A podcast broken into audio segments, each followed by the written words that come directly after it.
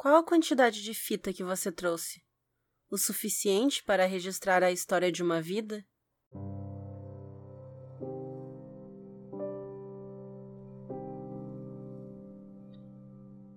O vampiro parou. O rapaz nada dizia. Uma criança vampiro? murmurou finalmente. O vampiro fitou-o subitamente, como se estivesse espantado, apesar de não fazer nenhum movimento com o corpo. Olhou para o gravador como se fosse algo monstruoso. E assim começa o quarto capítulo de Entrevista com o Vampiro. Como os capítulos que se seguem são relativamente curtos, dessa vez eu vou ler dois, então o episódio de hoje é sobre os capítulos 4 e 5.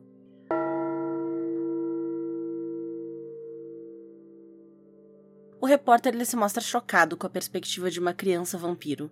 É algo que não tinha passado pela cabeça dele, e parece que ele não sabe muito bem o que fazer com isso. Ele até não percebe que a fita tá acabando, né? Ele acaba se apressando para trocar a fita cassete de volta, porque é uma informação muito grande, né? A implicação de uma criança vampiro.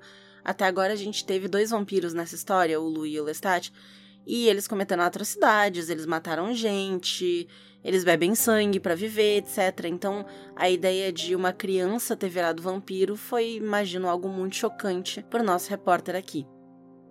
Eles discutem então porque o repórter pergunta sobre a intenção do Lestat ao ter transformado a menina, ao ter salvado ela da casa, do orfanato, ter levado ela para casa deles e transformado ela em vampiro. E o repórter pergunta: Ele tinha feito aquilo com a garotinha só para mantê-lo preso a ele? É difícil dizer. Foi uma decisão. Tenho certeza de que Lestat era uma pessoa que preferia não pensar ou falar de seus motivos ou crenças, nem consigo próprio. Uma dessas pessoas que precisam atuar. Esse tipo de gente precisa ser consideravelmente forçado antes de abrir a boca e confessar que seu modo de vida obedece a certos métodos e pontos de vista. Foi isso que aconteceu naquela noite com Lestat. Eu havia sido obrigado a chegar a um ponto onde tinha de descobrir por que vivia daquela forma manter-me com ele faz parte, indubitavelmente, do conjunto de coisas que forçou aquilo. Mas olhando para trás, acho que ele mesmo queria descobrir seus motivos para matar, desejava examinar sua própria vida. Estava descobrindo-a quando me falou sobre as coisas em que acreditava. Mas realmente queria que eu ficasse. Comigo, vivia de um modo como não poderia viver sozinho. E como já lhe disse, eu tinha tido cuidado de jamais passar nenhuma propriedade para seu nome, o que o enlouquecia, não conseguia me convencer a fazer tal coisa. De repente, o vampiro riu. Veja todas as outras coisas que me levou a fazer. Que estranho. Podia me persuadir a matar uma criança, mas não a me separar do meu dinheiro. Sacudiu a cabeça. Mas como pode ver, na verdade, não era ganância. Era medo de que isso me ligasse inevitavelmente a ele. Tem vários momentos que eu quero apontar nessa primeira fala do Louis, nessa explicação do Louis, e o primeiro é o quão certo ele tá quando ele fala que o Lestat é uma das pessoas que precisam atuar. A vida do Lestat, ela sempre foi uma grande atuação. A gente descobre mais sobre isso no livro autobiográfico dele, Vampiro Lestat, mas ele nunca se encaixou no papel que ele devia seguir na sociedade. Ele tentou ser ator profissionalmente e, como vampiro, ele assumiu essa persona. E ele continua atuando, ele atua na frente do Louis, ele atua para a sociedade.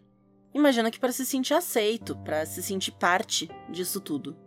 O outro ponto é quando o Louis fala que, em parte sim, o Lestat fez isso para manter eles juntos, mas que ele também queria descobrir motivos de, da própria vida, motivos da própria existência. E eu acho que é interessante, porque quando o Lestat transforma o Louis em vampiro, ele não tem um espelho.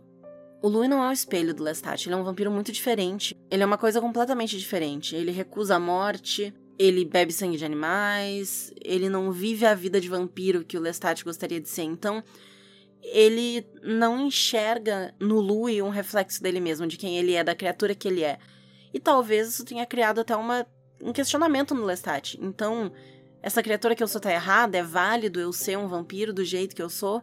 O Lestat ele não tem uma grande referência de vampiros até agora. Ele até se encontrou com uma quantidade mínima de vampiros, alguns que ele mesmo transformou. Eu acho que até esse momento na história de personagens grandes, assim, maiores, o Lestat se encontrou com cinco, talvez, fora o Louis. O Louis seria o sexto. se eu contar a Eleni no teatro. E mesmo o tempo que ele passou com esses vampiros foi um tempo curto. Eles acabaram se separando por vários motivos, enfim, então ele não tem tanta referência. Talvez o jeito do Lu encarar a vida tenha chocado a realidade dele. E aí, o terceiro ponto que é interessante aqui é a questão do dinheiro. Que o Louis fala que o Lestat não teria como ter o estilo de vida que ele tem sem o Louis, e que o Louis não tinha passado nenhum tipo de propriedade para o nome do Lestat, muito esperto. Então o Lestat não teria onde cair, onde cair morto, perdão a piada, sem o dinheiro do Louis. E o Louis reflete, ele acha até engraçado, né? Ele diz que ele não fez isso por ganância, né? Que na verdade ele fez isso para que eles não tivessem uma ligação legal. E eu acho engraçado, porque, ok, tu não vai passar nenhuma propriedade pro nome dele, vocês não são coproprietários de nada, então perante a lei vocês não têm nenhuma junção que seja. Foda-se a lei, vocês são vampiros. Ele te transformou em vampiro, vocês têm a maior conexão que tu pode ter na tua vida. E tu não quer passar propriedade, porque tu não quer a conexão. Eu acho um pouco engraçado, talvez ingênuo da parte do Louis. E agora que eu tô pensando um pouco mais sobre isso, talvez não fosse nenhuma questão de ingenuidade. O Lestat tem os segredos que ele mantém, ele diz que ele sabe coisas sobre o mundo que ele não contou pro Louis. E se esse for o jeito do Louis de ter uma carta na manga? E se esse for o jeito dele fazer o Lestat ficar com ele, por mais que ele diga às vezes que não suporta ele, que eles não conseguem conviver direito, ainda assim, ele é tudo que o Louis conhece. Então talvez aqui ele só não esteja sendo sincero com o repórter e dando uma desculpa que eu não acho que seja totalmente uma mentira, mas talvez ela não seja o motivo completo da decisão dele. Mas ele ri, né? Então falando que ele não se separa do, dos bens dele, mas matar criança ele mata. Prioridades, né? O repórter comenta então que o Louis, toda vez que ele fala do Lestat, ele fala no passado. E ele pergunta se o Lestat já morreu e o Louis diz que acha que sim. E aí a gente fica com essa pulga. É, peraí. Ele acha que o Lestat tá morto? Então será que aconteceu alguma coisa para o Lestat possivelmente morrer? Será que ele tá morto mesmo? O Lu então continua com os motivos do Lestat para ter transformado a Cláudia em vampira. Queria dizer algo mais sobre os motivos de Lestat naquela noite. Lestat não confiava em ninguém. Era um gato, dono dos seus atos, um predador solitário. Entretanto, havia se comunicado comigo naquela noite. De alguma forma, tinha se exposto ao dizer a verdade. Tinha deixado de lado a sua zombaria, sua condescendência. Por um breve instante, esquecera sua raiva perpétua, e para Lestat isso era se expor. Quando ficamos sozinhos naquela rua escura, senti uma comunhão com ele como não experimentara desde a minha morte. Acredito que ele tenha introduzido Cláudio ao vampirismo por vingança. Vingança não só contra você, mas contra o mundo? sugeriu o rapaz. Sim. Como disse, as razões de Lestat para fazer qualquer coisa sempre incluíam a vingança. E aí é que é um momento talvez um pouco interessante, porque eu vou discordar do Louis. Eu não acho que os motivos do Lestat para fazer tudo envolvam a vingança. Eu acho que o que o Louis tá lendo é uma noção distorcida de amor e merecimento que o Lestat tem dele mesmo, de uma ideia de que ele merece ter tudo o que ele quer e quando não tem o que ele quer, ele acaba agindo como uma pessoa mimada e aí ele age de forma violenta e vingativa. Mas eu não acho que é a vingança pela vingança. Eu acho que é mais um castigo que o Lestat coloca sobre o mundo e sobre as pessoas quando elas não entregam para ele exatamente o que ele acha que ele merece. Porque o personagem do Lestat, ele tá num ponto da vida dele em que ele acha que ele é quase um deus. Ele faz essa reflexão com Louis, né? Se nós matamos indiscriminadamente, será que não seríamos nós as criaturas mais próximas de Deus? Quando alguém faz uma comparação assim, seria eu próximo de Deus? A gente sabe que o ego dessa pessoa é algo grande, então ele não é alguém que é negado de uma forma frequente, ainda mais com as habilidades de vampiro dele, ele entra em qualquer lugar, ele faz o que ele quer. Então, para ele deve ser muito difícil essa ideia de ter algo negado, algo que ele acha que ele merece. E aí ele age de forma violenta, de forma truculenta, e o Louis talvez leia isso como vingança.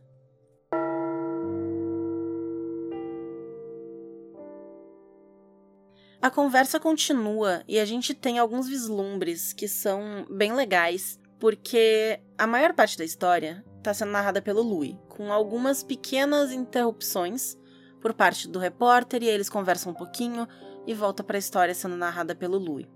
Mas nesses momentos em que o Louis e o repórter estão conversando, a gente tem alguns vislumbres de medo.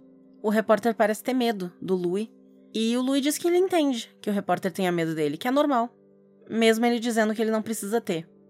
Então eu acho interessante esse contraste, porque na história que o Louis tá contando, ele é o vampiro mais humano de todos os vampiros. Mas quando ele tá aqui falando com o repórter, ele ainda é um vampiro. Então a gente tem essa troca de perspectiva.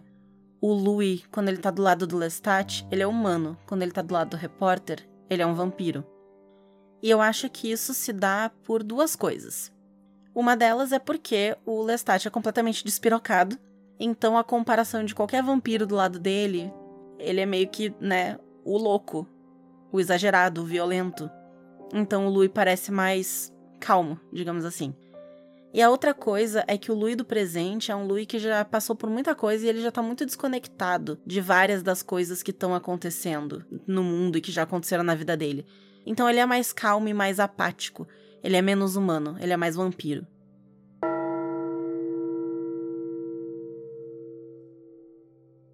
O Louis diz então que a vida mudou muito com a chegada da Cláudia e que ele assumiu essa posição de protetor dela. E até que ele tinha medo de deixar ela sozinha com Lestat porque o Lestat ameaçava ela. Dizia que ia prender ela para morrer, só para deixar o Louis com medo de ir embora. Então a gente vê que o Lestat fazia alguns jogos psicológicos, um abuso psicológico ali, em que ele dizia, ó, se tu pisar fora da linha, eu vou descontar nela. E o Louis tinha medo de que a criança se machucasse. Ele também diz que ela tinha uma fome muito grande, como um predador incomparável.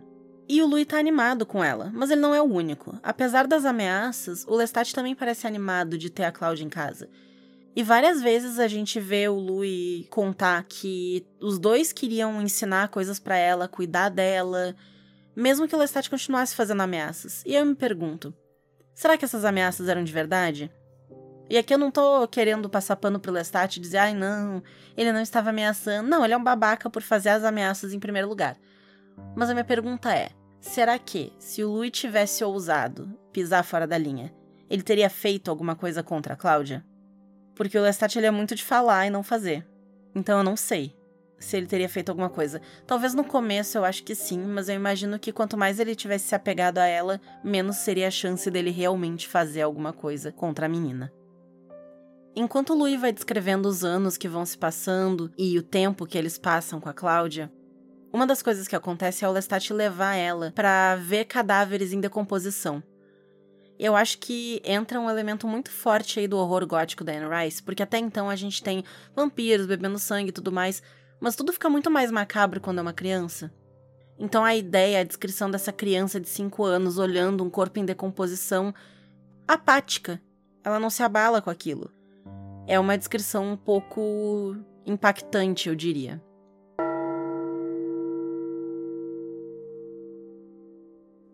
O Lu, então, comenta que ele passou a se alimentar de humanos, seguindo conselhos do Lestat sobre a própria fome e sobre se libertar da sua vida mortal. E eu, transformado pelos conselhos de Lestat, procurava seres humanos com mais frequência.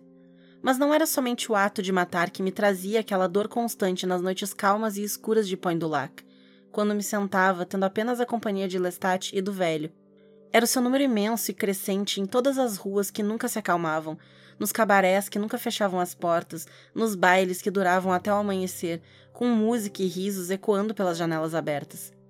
Agora, as pessoas que me rodeavam eram minhas vítimas pulsantes, não mais encaradas com o grande amor que sentia por minha irmã e por Babette, mas com um novo tipo de frieza e ânsia.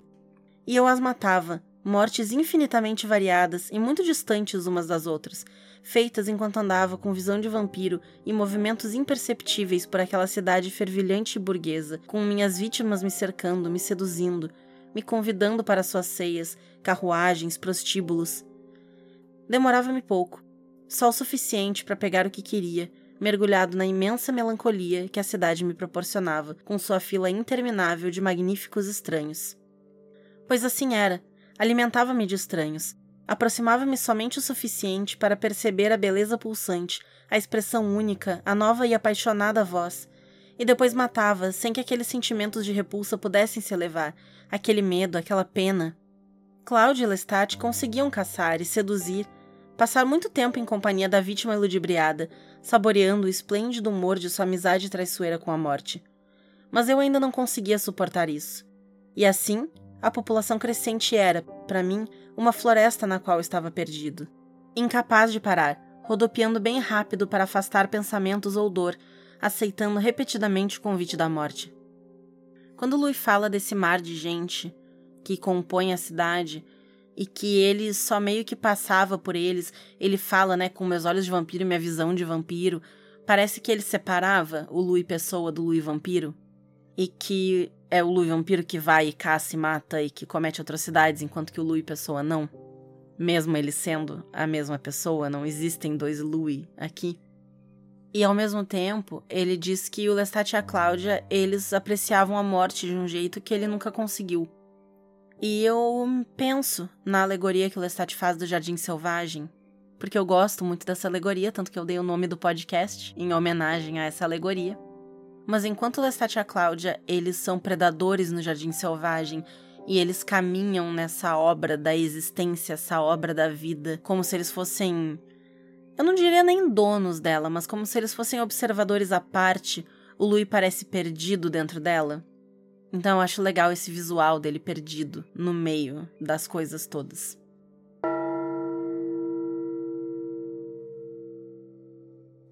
Ele segue descrevendo então a casa onde eles moravam. E inclusive, se vocês procurarem o endereço dela, ela é 1132 Royal Street, Rua Real, né, em Nova Orleans vocês encontram tour no YouTube. Tem tour da casa. Porque hoje ela é um museu. Então tem mostrando todos os cômodos, tudo direitinho. É bem legal. Se eu lembrar, eu deixo um link pro tour na descrição do episódio. Mas se vocês procurarem pelo endereço da casa no YouTube e tal, vocês encontram tour. E é bem bonito, assim. É, é muito legal de ver para depois imaginar como são os cômodos quando a gente tá lendo o livro e tal. E ver tudo direitinho. Nessa época, vivíamos em uma de minhas novas casas de estilo espanhol na Rua Royal. Um grande pródigo sobrado sobre uma loja que eu alugara a um alfaiate, com um pátio ajardinado aos fundos, uma parede segura dando para a rua, persianas de madeira e uma entrada para carruagens. Um lugar muito mais luxuoso e seguro do que Point du Lac. Nossos criados eram pessoas de cor, livres, que nos deixavam a sós antes do anoitecer, pois tinham suas próprias casas, e Lestat tinha trazido para lá as últimas novidades importadas da França e da Espanha: candelabros de cristal e tapetes orientais, telas pintadas com pássaros do paraíso, canários cantando em grandes gaiolas douradas, um delicado deus grego em mármore e vasos chineses lindamente pintados. Eu não necessitava mais de luxo do que antes, mas me vi atraído pela nova invasão de arte, utensílios e formas, podendo fitar o intrincado desenho dos tapetes durante horas, ou ver o brilho de uma lâmpada modificar as cores sóbrias de uma pintura holandesa. E o Lestat enchia essa casa de riqueza, de pintura, de estátua. Eles mimavam a Cláudia comprando roupas. O Lestat mandava pintar mural personalizado para o quarto dela. E até o Louis se animava, ele já se vestia com roupas que não eram mais trapos, eles iam ao teatro, iam à ópera, e sempre no final o Lestat seduzia alguém, matava essa pessoa, pegava as joias dos mortos, levava de presente para Cláudia.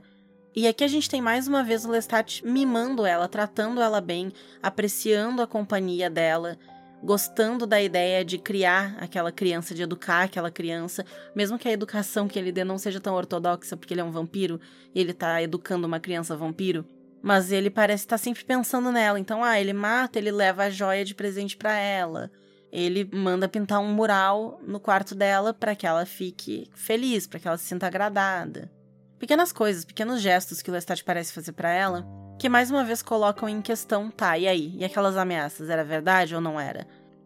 Quando Louis estava listando os motivos que o Lestat teve para transformar a Cláudia, eu acho que ele não listou que ele queria mais um companheiro? Porque, que nem eu falei, o Louis não é aquele espelho que o Lestat talvez esperava que ele fosse.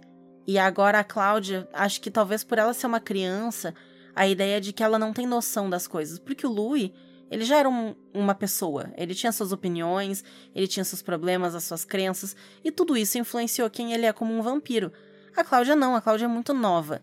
O que vocês que estão ouvindo se lembram de quando vocês eram crianças de 4, 5 anos de idade? Pouca coisa. Ninguém tá formado na cidade. Então talvez essa ideia de uma carta branca para formar um vampiro do zero fosse algo que agradasse o Lestat.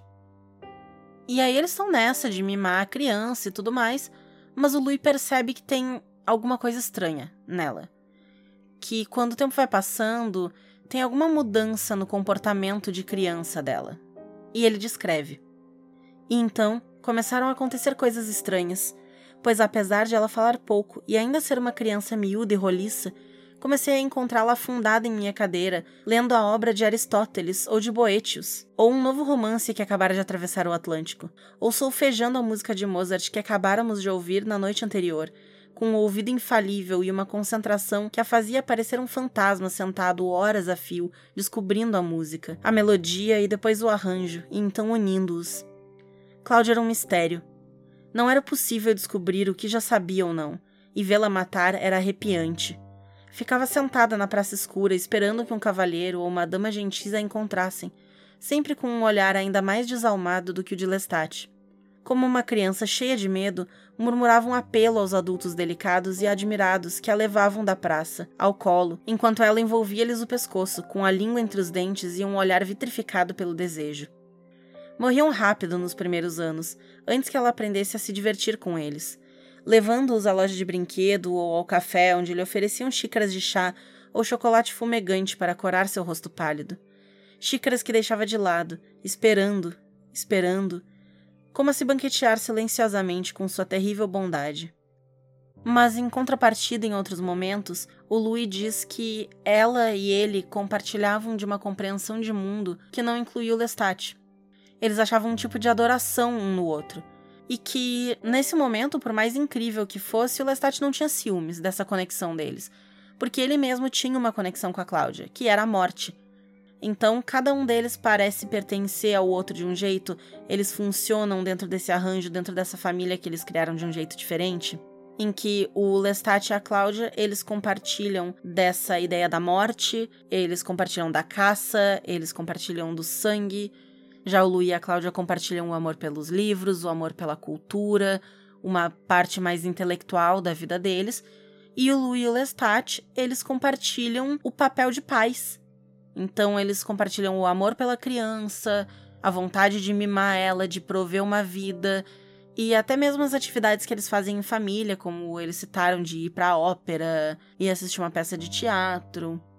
Eles tinham a sua lógica de funcionamento dentro da família.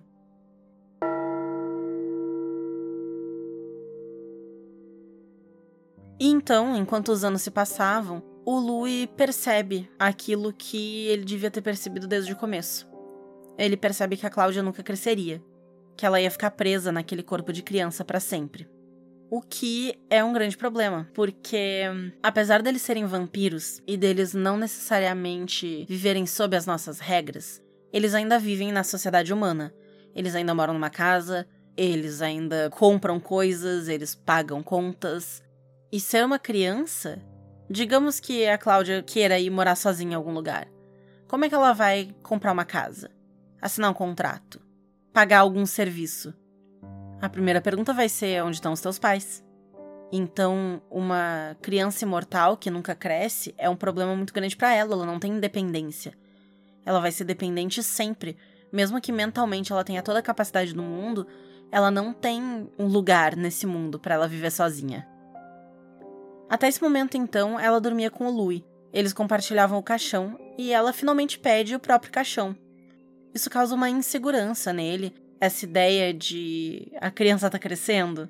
Talvez ache que até um sentimento de se a nossa relação não é mais do pai com a filha pequena, qual é a nossa relação? Eu acho que especialmente porque a Cláudia não cresce fisicamente, é muito difícil pro Louis mensurar como é que essa relação muda. Porque se tu pensar numa criança humana, ela vai crescendo, se desenvolvendo, ela vai desenvolvendo uma independência mental, uma independência física, e a Cláudia nunca vai desenvolver independência física. Então deve ser algo estranho, algo esquisito de medir.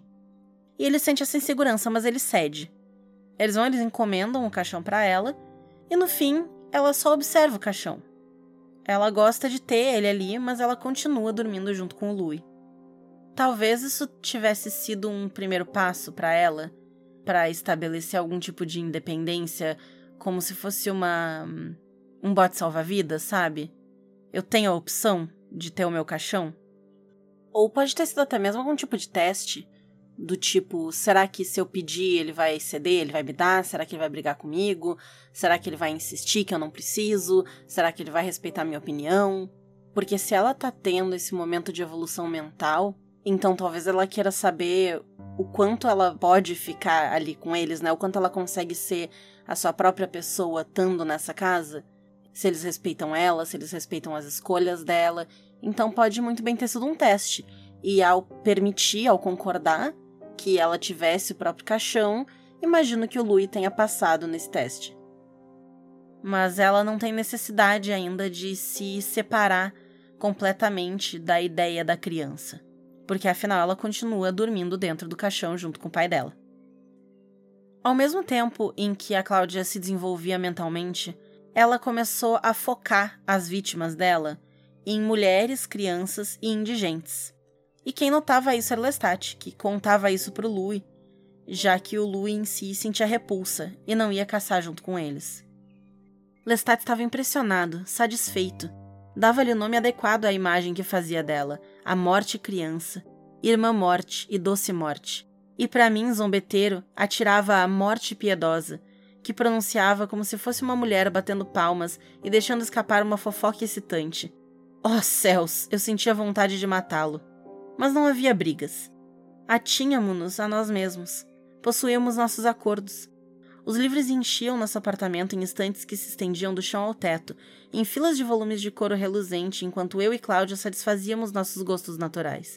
E Lestat continuava suas pródigas aquisições. Até que ela começou a fazer perguntas.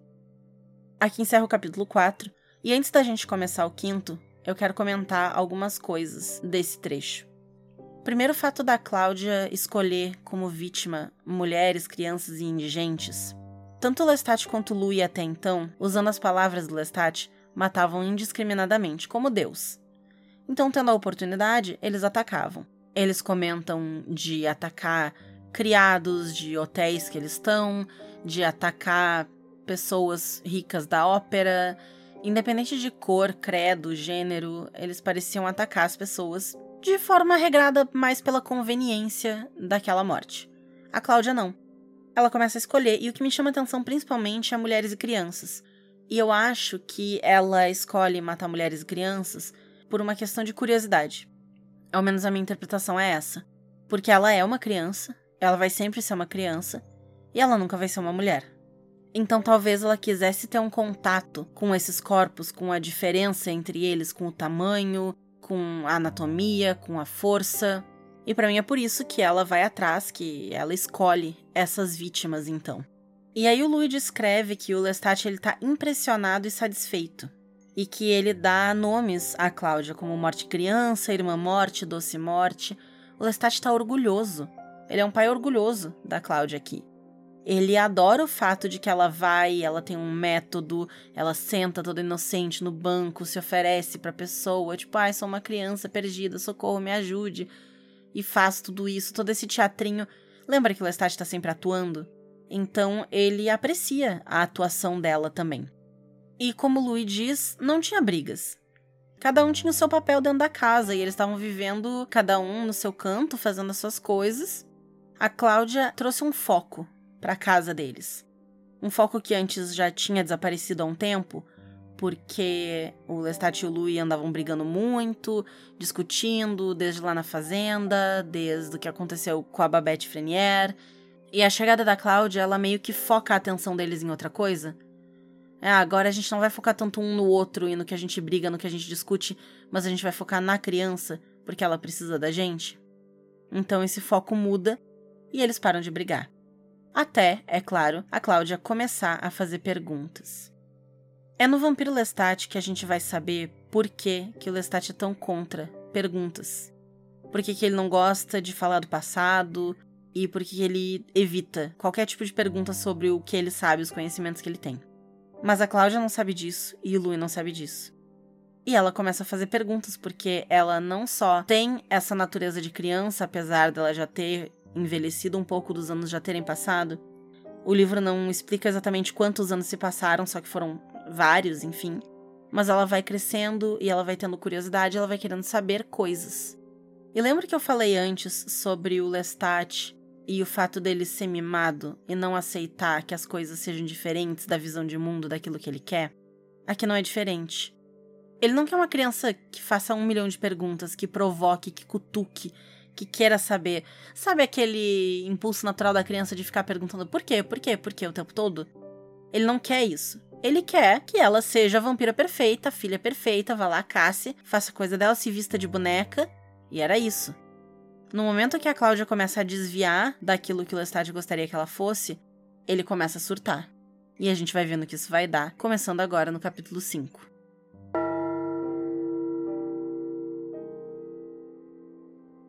O Louis começa esse capítulo falando que ele devia ter visto que as coisas iam desandar.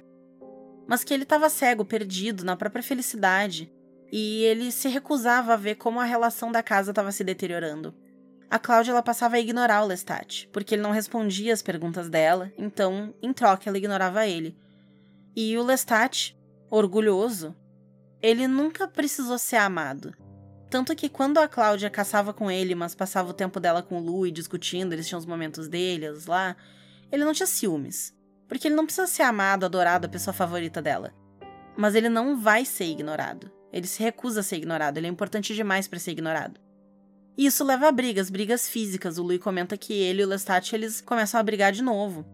Eles brigam como eles brigavam antes, na época da Fazenda, como eles brigaram quando o Lestat atacou o jovem Frenier. E o Lestat fica sempre ameaçando violência pra cima da Cláudia. E ela passava horas encarando ele, ela ficava observando ele, e até quando ele saía para caçar, ela seguia ele escondida. Até que uma noite, desaparecem mãe e filha que trabalham na casa. Elas não chegam para trabalhar e vem então o pai da família, né, o esposo da mãe, procurar, perguntar se elas vieram ali, se eles viram elas, o que aconteceu, se aconteceu alguma coisa. E eles desconversam, né? Dizem que não, que eles não sabem de nada, e realmente eles não sabem de nada. Mas o Lestat vira pro Louis e ele acusa a Cláudia. Ele acusa ela e ele diz que ele tem certeza de que foi ela, ela que fez isso. E eles notam um cheiro de podre vindo da casa. Agora que eles estão pensando nisso, eles percebem e eles vão até a cozinha, que não é usada. Porque afinal é uma cozinha e eles são vampiros, eles não precisam comer. E eles vão até a cozinha e no que eles abrem a porta, vem aquele cheiro e eles enxergam lá aqueles cadáveres já em decomposição. E subiu a escada em caracol do pátio. Sabia que ela tinha saído, se esgueirado enquanto eu estava no portão. E sabia mais. Um fedor vago chegara ao pátio, vindo da cozinha trancada e sem uso. Um fedor que se misturava desagradavelmente com o perfume das madressilvas. O fedor dos cemitérios. Ouvi Lestat descendo enquanto me aproximava das venezianas empenadas, trancadas pela ferrugem que as unia à parede de tijolos. Nunca se havia preparado nenhuma comida ali. Nunca se fizera nenhum serviço, de modo que parecia uma velha cripta sob uma tela de madressilvas. As venezianas pendiam, seus parafusos comidos pela ferrugem, e ouvi o espanto de Lestat ao penetrar na escuridão malcheirosa. Lá jaziam, no chão, mãe e filha juntas, o braço da mãe circundando a cintura da filha, a cabeça da filha caída sobre o peito da mãe, ambas sujas de fezes e borbulhando de insetos. Uma imensa nuvem de mosquitos se levantou quando a veneziana caiu e espanteia para longe de mim com um nojo convulsivo. Formigas rastejavam imperturbáveis sobre as pálpebras e as bocas das duas mortas, e sob o luar pude ver o traçado interminável dos caminhos prateados dos vermes. Mais um elemento aqui do terror gótico que eu gosto. Essas descrições até mesmo a descrição da morte, dos vermes, da podridão, ela é feita de uma forma bonita, né? De uma forma romântica. É uma das coisas que eu mais gosto nesses livros. O motivo pelo qual eles sempre me prenderam tanto é o jeito como as coisas são descritas. É muito poético e eu gosto muito. Depois de ver essa cena, o Lestat explode. Ele chama a Cláudia de desgraçada, ele tá furioso, Nisso, o Louis já grita com ele: o que, que tu vai fazer com ela? Ela é só uma criança, ela precisa aprender. E Lestat fica: aprender o caralho. Ela já é adulta, ela sabe das consequências, ela sabe dos perigos, principalmente de expor a casa. Porque uma coisa é ela seguir essas mulheres quando elas fossem para casa depois de trabalhar, alguém visse elas próximas de casa ou até os corpos serem encontrados próximo da casa delas. Mas o fato delas terem ido trabalhar e não terem voltado para casa e ninguém sabe, ninguém viu, ninguém encontra nada, coloca suspeita nos donos da casa, afinal, hipoteticamente eles são os últimos que viram ela. Então ela tá matando essas pessoas dentro da própria casa, tá colocando muita suspeita ali. E isso é ruim para vampiros, que afinal eles já devem chamar certa atenção, porque eles vivem anos sem envelhecer no mesmo lugar, e agora eles chamam ainda mais atenção porque tem pessoas desaparecendo na casa. O Lu então se livra dos corpos. Ele pega os corpos da mãe e da filha, leva para algum lugar para se desfazer deles. E o Lestat, enquanto isso, ele vai lidar com os vivos. Ele vai até a casa do marido e do outro filho da família e mata os dois. A Cláudia volta para casa. E quando ela chega, o Lestat explode com ela por causa do assassinato. E no que ele xinga, grita, esperneia com ela, a Cláudia revida. Ela olha para eles com ódio e ela pergunta: Qual de vocês o fez? Qual de vocês me transformou no que sou? Nada que ela dissesse poderia ter me espantado mais, apesar de ser inevitável que seu silêncio fosse quebrado dessa forma. Entretanto, parecia pouco preocupada comigo. Seus olhos fixavam Lestat. Você fala de nós como se sempre houvéssemos sido assim, disse ela com a voz baixa, controlada, o tom infantil cercado pela seriedade da mulher. Fala deles lá fora como mortais e de nós como vampiros, mas nem sempre foi assim. Louis tinha uma irmã mortal, lembro-me dela. E tem um retrato dela no baú, já o vi olhando. Ele era tão mortal quanto ela, e eu também. Se não, por que essa forma, esse tamanho? Então ela abriu os braços, deixando os crisântemos caírem ao chão. Murmurei seu nome, acho que pretendia distraí-la. Era impossível, o nó estava dado. Os olhos de Lestat ardiam com uma fascinação aguçada, um prazer maligno. Você nos transformou nisso, não foi? Ela o acusou. Ele levantou as sobrancelhas com certo desprezo. O que você é? perguntou ele. E seria outra coisa além do que é? Dobrou as pernas e se inclinou, comprimindo os olhos. Sabe há quanto tempo aconteceu? Pode imaginar? Devo trazer um fogo fátuo para lhe mostrar o que seria se eu a tivesse deixado sozinha? Ela se afastou de Lestat. Parou um instante como se não soubesse o que fazer, e então se dirigiu para a cadeira em frente à lareira, subindo nela e se enroscando como uma criança inteiramente desamparada. Encolheu os joelhos, a capa de veludo aberta, o vestido de seda comprimido contra os joelhos, e olhou para as cinzas. Mas não havia nenhum desamparo em seu olhar. Seus olhos tinham vida independente, como se o corpo estivesse possuído. Já poderia estar morta se fosse mortal. Lestat insistiu, aflito com seu silêncio. Estendeu as pernas e colocou as botas no chão. Você ouviu? Por que me pergunta isso agora? Por que faz uma coisa dessas? Sempre soube que é um vampiro. E assim ele começou um longo discurso, repetindo as mesmas coisas que já me dissera tantas vezes. Conheça sua natureza, mate, seja o que você é. Mas tudo isso parecia estranhamente distante do que acontecia, pois Cláudia não tinha escrúpulos em matar. Agora, ela se sentava e virava a cabeça lentamente até poder vê-lo bem. Analisava-o de novo, como se fosse um boneco de marionete. Fez isso comigo? E como? perguntou, apertando os olhos. Como fez? Hum, e por que devo lhe contar? É meu poder? Por que só seu? perguntou, a voz gelada, os olhos insensíveis. Como foi feito? indagou subitamente enraivecida. Foi incrível. Ele se levantou da almofada e eu me pus imediatamente de pé, encarando-o. Faça-a parar! disse para mim apertava as mãos. Faça algo com ela, não posso suportá-la. Então ele se dirigiu para a porta, mas parou, e voltando chegou bem perto de Cláudia, como se fosse uma torre envolvendo-a em sua sombra.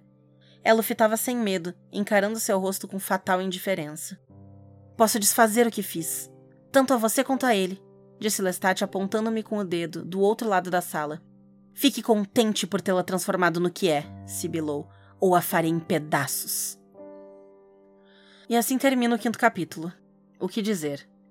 Agora que eu tô relendo, é interessante ver o quão rápido as coisas se desenvolvem, porque eu não me lembrava que era tão rápido. Eu não me lembrava que a Cláudia era transformada em vampira no final do capítulo 3.